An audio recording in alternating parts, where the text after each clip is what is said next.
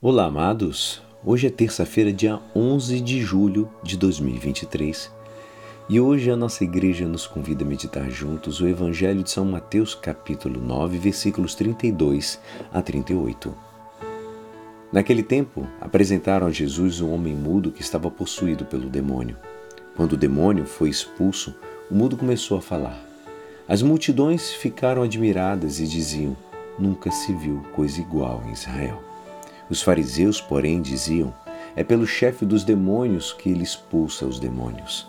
Jesus percorria todas as cidades e povoados, ensinando em suas sinagogas, pregando o evangelho do reino e curando todo tipo de doença e enfermidade. Vendo Jesus as multidões, compadeceu-se delas, porque estavam cansadas e abatidas, como ovelhas que não têm pastor. Então disse aos seus discípulos: a messe é grande, mas os trabalhadores são poucos.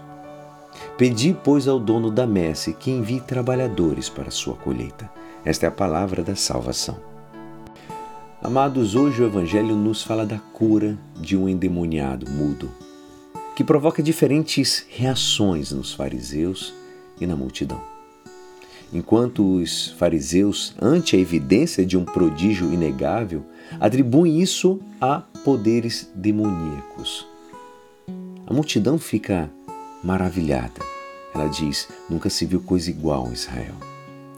São João Crisóstomo, ele comentando essa passagem, ele diz: o que verdadeiramente incomodava os fariseus era que consideravam Jesus superior a todos, não somente aos que existiam então, mas a todos os que haviam existido anteriormente.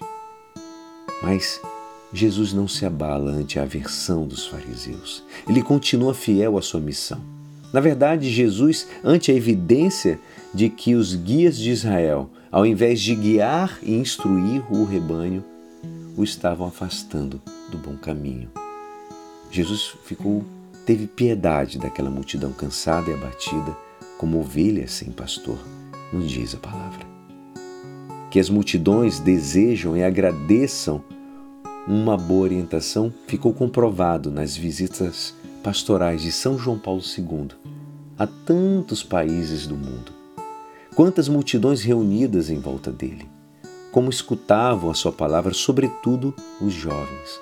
O Papa não rebaixava o Evangelho, mas o pregava com todas as suas exigências. Exigências que por dignos de passagem, até hoje são iguais. Todos nós, se fôssemos consequentes com a nossa fé, nos diz São José Maria Escrivá, se olhássemos à nossa volta e contemplássemos o espetáculo da história e do mundo, não poderíamos senão deixar crescer nos nossos corações os mesmos sentimentos que animaram os de Jesus Cristo. O que nos conduziria a uma generosa tarefa apostólica. Mas é evidente a desproporção que existe entre o grande número de pessoas que esperam a pregação da Boa Nova e a escassez de operários. Jesus te chama a ser operário. A solução Jesus nos dá no final do Evangelho.